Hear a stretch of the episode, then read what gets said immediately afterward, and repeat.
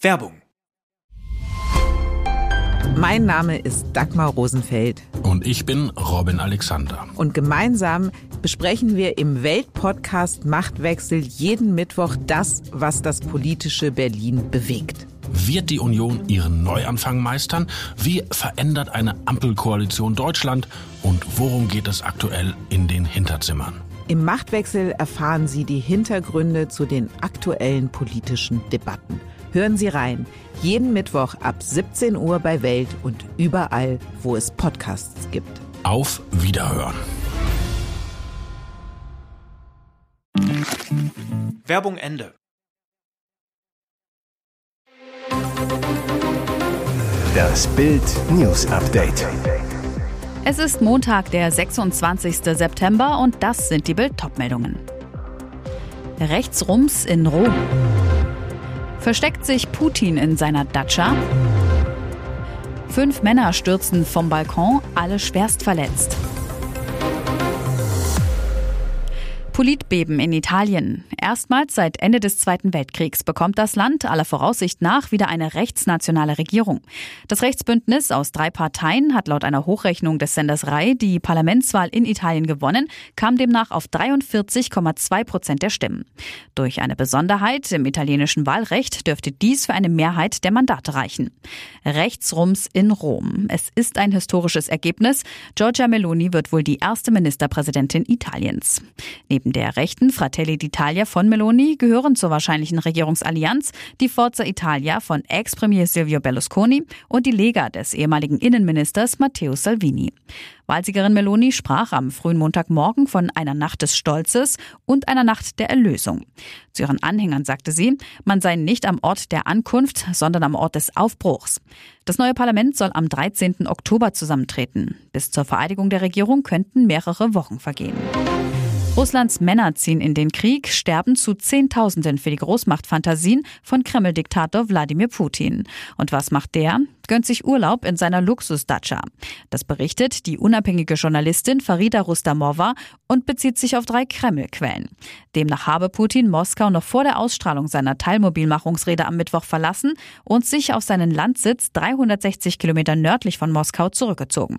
Sämtliche Amtsgeschäfte leite er von dort aus, behauptet die Journalistin. Um seinen Urlaub zu verschleiern, hat Putin zahlreiche Videos von Treffen vorproduziert, wie Rustamovas Kreml-Quellen berichten. Diese werden dann vom Pressedienst häppchenweise veröffentlicht, um den Eindruck zu erwecken, der Präsident arbeite ununterbrochen. Am Donnerstag und Freitag führte der Kreml-Chef Telefongespräche mit dem Präsidenten von Turkmenistan und dem Kronprinzen von Saudi-Arabien. Ebenfalls am Freitag ein Treffen mit Mitgliedern des Sicherheitsrates, wie auf der Kreml-Webseite propagiert wird. Letzteres könnte jedoch solch ein vorgefertigtes Video sein, so die Kreml-Quellen von Rustamova. Und es gibt noch einen verräterischen Hinweis, dass Russlands Diktator nicht in Moskau ist. Gleich neben dem Kreml fand am Freitag ein Z-Konzert zur Unterstützung des Krieges und der illegalen Referenten in der Ukraine statt. Doch Putin war nicht dabei. Der angebliche Grund laut Kreml-Sprecher Dmitri Peskov seine Arbeit im Kreml. Glauben tut ihm das kaum jemand. Zwei Männer in Lebensgefahr, drei schwerst verletzt. Das ist die Bilanz eines Horrorunfalls vom frühen Sonntagabend in Fürstenau in Niedersachsen. An einem Einfamilienhaus hatte ein Balkongeländer aus Holz nachgegeben, an das die fünf Männer gelehnt waren. Sie stürzten rund 3,50 Meter in die Tiefe, knallten allesamt auf die gepflasterte Terrasse. Das bestätigte Polizeioberkommissar Matthias Bekermann auf Bildnachfrage. Andere Gäste der Party verständigten den Notdienst, der mit einem Großaufgebot an die Unglücksstelle raste. Die Opfer wurden in verschiedene Krankenhäuser im Umkreis eingeliefert. Ein Mann musste per Rettungshubschrauber abtransportiert werden. Der leitende Notarzt Dr. Manuel Hermes. Von den zwei schwer verletzten Personen musste eine noch vor Ort reanimiert werden. Nach erfolgreicher Wiederbelebung konnte diese jedoch zur weiteren Behandlung ebenfalls ins Krankenhaus gebracht werden. Gutachter sollen die Konstruktion jetzt untersuchen und herausfinden, wie es zu dem schweren Unfall kommen konnte, so der Sprecher der Polizeiinspektion Osnabrück. Der Geländerbruch war nicht der einzige schlimme Unfall am Sonntag in Niedersachsen. In einem Altenheim in der Nähe von Oldenburg war ein Feuer ausgebrochen, das drei Menschen das Leben kostete. Sechs weitere Personen wurden schwerst verletzt. Dass Herzogin Meghan nicht besonders beliebt im Palast war und ist, ist kein Geheimnis. Doch offenbar waren die Verhältnisse noch viel schlimmer. Schon länger geistern Vorwürfe durch die royalen Flure, Meghan hätte ihre ehemaligen Angestellten schikaniert, gemobbt, geradezu terrorisiert. Jetzt bringt ein neues Buch noch mehr Details ans Licht und die lassen Harrys Gattin in einem noch schlechteren Licht dastehen. Zur Erinnerung, Meghan heiratete 2018 ins Königshaus ein, doch vor zwei Jahren trat sie zusammen mit Harry von ihren royalen Pflichten zurück, wanderte mit ihrem Prinzen in die USA aus. Doch die kurze Zeit im Windsor-Clan war für sie eine Ewigkeit, ehemalige Palastmitarbeiter und Angestellte, die Meghan zugeteilt waren. Im gerade neu veröffentlichten Buch Extracts of Courtiers, The Hidden Power Behind the Crown von Journalist Valentine Lowe nennen sie Harrys Frau sogar eine narzisstische Soziopathin. Tag ein, Tag aus litten die Ex-Mitarbeiter und Mitarbeiterinnen unter Meghan. Angesichts des Horrors, den sie erlebt haben, haben sich die Ex-Angestellten sogar einen Namen gegeben, Sussex Survivors Club, also der Club derer, die Meghan überlebten. Und wer hat nun recht? Meghan drehte den Spieß irgendwann einfach um und behauptete in ihrem legendären Oprah-Interview 2021, sie selbst wäre gemobbt worden. Doch einer ihrer Bediensteten sagt nun im Buch aus, sie wollte abgelehnt werden, weil sie vom ersten Tag an von diesem Narrativ besessen war. Am 12. Februar 2023 ist es soweit. Dann wird in Glendale im US-Bundesstaat Arizona der Super Bowl ausgespielt. Welche beiden Teams der NFL dann gegeneinander antreten, ist noch lange nicht raus. Denn die Saison hat gerade erst begonnen. Doch ein Geheimnis hat die NFL bereits gelüftet. Und das ist für die Fans fast genauso wichtig. Bei der Halbzeitshow des Super Bowl wird Megastar Rihanna auftreten. In der offiziellen Erklärung heißt es, Rihanna ist eine einzigartige Künstlerin, die während ihrer gesamten Karriere eine kulturelle Kraft war. Wir freuen uns auf die Zusammenarbeit mit Rihanna, Rock Nation und Apple Music, um den Fans einen weiteren historischen Auftritt bei der Halftime Show zu bieten. Zuletzt hatte die Super Bowl Halftime Show mit Musikern wie Dr. Dre, Snoop Dogg, Eminem, Mary J. Blige und Kendrick Lamar Geschichte geschrieben. Jetzt soll mit Rihanna das Ereignis noch getoppt werden.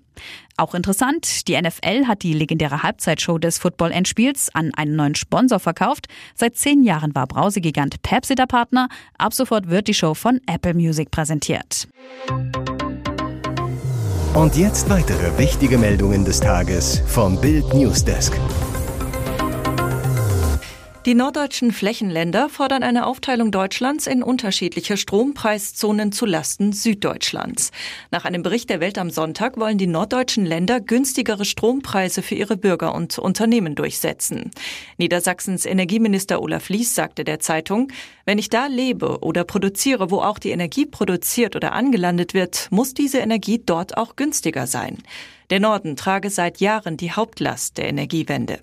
Die bayerische Staatsregierung reagierte entrüstet und stellte eine Gegenrechnung mit dem Länderfinanzausgleich an. Ministerpräsident Markus Söder nannte die Forderung im bayerischen Rundfunk absurd. Staatskanzleichef Florian Herrmann kritisierte die norddeutschen Forderungen als schlicht unverschämt. Damit ist in der Politik offener Streit um ein Thema ausgebrochen, über das in der Energiebranche schon seit Jahren diskutiert wird. Anlass der norddeutschen Kritik ist, dass die CSU den Ausbau der Windkraft in Bayern wegen des Widerstands in Teilen der Bevölkerung faktisch zum Erliegen gebracht hatte.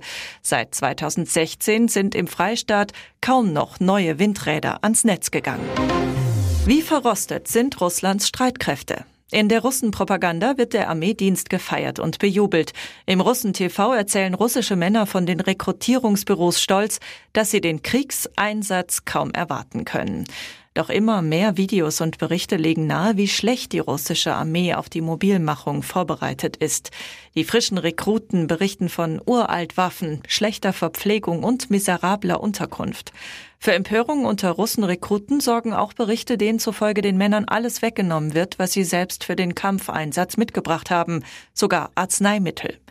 Für Aufsehen sorgt auch ein Ratgeber für den Kampfeinsatz, der in einem der größten Kriegstreiberkanäle auf Telegram geteilt wird. Besonders der Ratschlag, sich an der Front nicht zu betrinken, dürfte zahlreiche russische Rekruten betreffen. Im Internet kursieren zahlreiche Videos betrunkener Russen, die auf dem Weg zur Armee sind oder bereits Uniform tragen. Die Videos haben die betrunkenen Russen selbst aufgenommen, meist um noch betrunkenere Kameraden zu filmen, die bewusstlos auf der Wiese liegen oder nicht mehr selbstständig laufen können. Krisenstimmung auf der Wiesen. Leere Fahrgeschäfte und Wiesenzelte, frustrierte Standelbetreiber, Dauerregen und 11 Grad. Die Bilanz der ersten Wiesenhalbzeit ist ernüchternd. Ogwärmt ist. Seit gestern gibt es Glühwein und Magenbrot an den Eisstandeln zu kaufen. Zuletzt gab es das 2008 und 2013. 2008 wurden allein an den letzten Wiesentagen mehr als 2000 Liter Glühwein getrunken. Weil es so bitterkalt ist, die Biergärten der Wiesenzelte größtenteils verwaist sind, wird auch über Gasstrahler in den Außenbereichen diskutiert. Die Wiesen hatte bei Temperaturen um 11 Grad am Samstag vor einer Woche begonnen. Nur kurz sorgte zum Ende der Woche sonniges Herbstwetter für typische Volksfeststimmung. Nach Schätzung der Festleitung kamen bis einschließlich gestern drei Millionen Besucher auf die Wiesen, 300.000 weniger als 2019. Großer Verlierer die Eudewiesen. Nur 100.000 Besucher waren zu Gast. Vor drei Jahren kamen noch 250.000.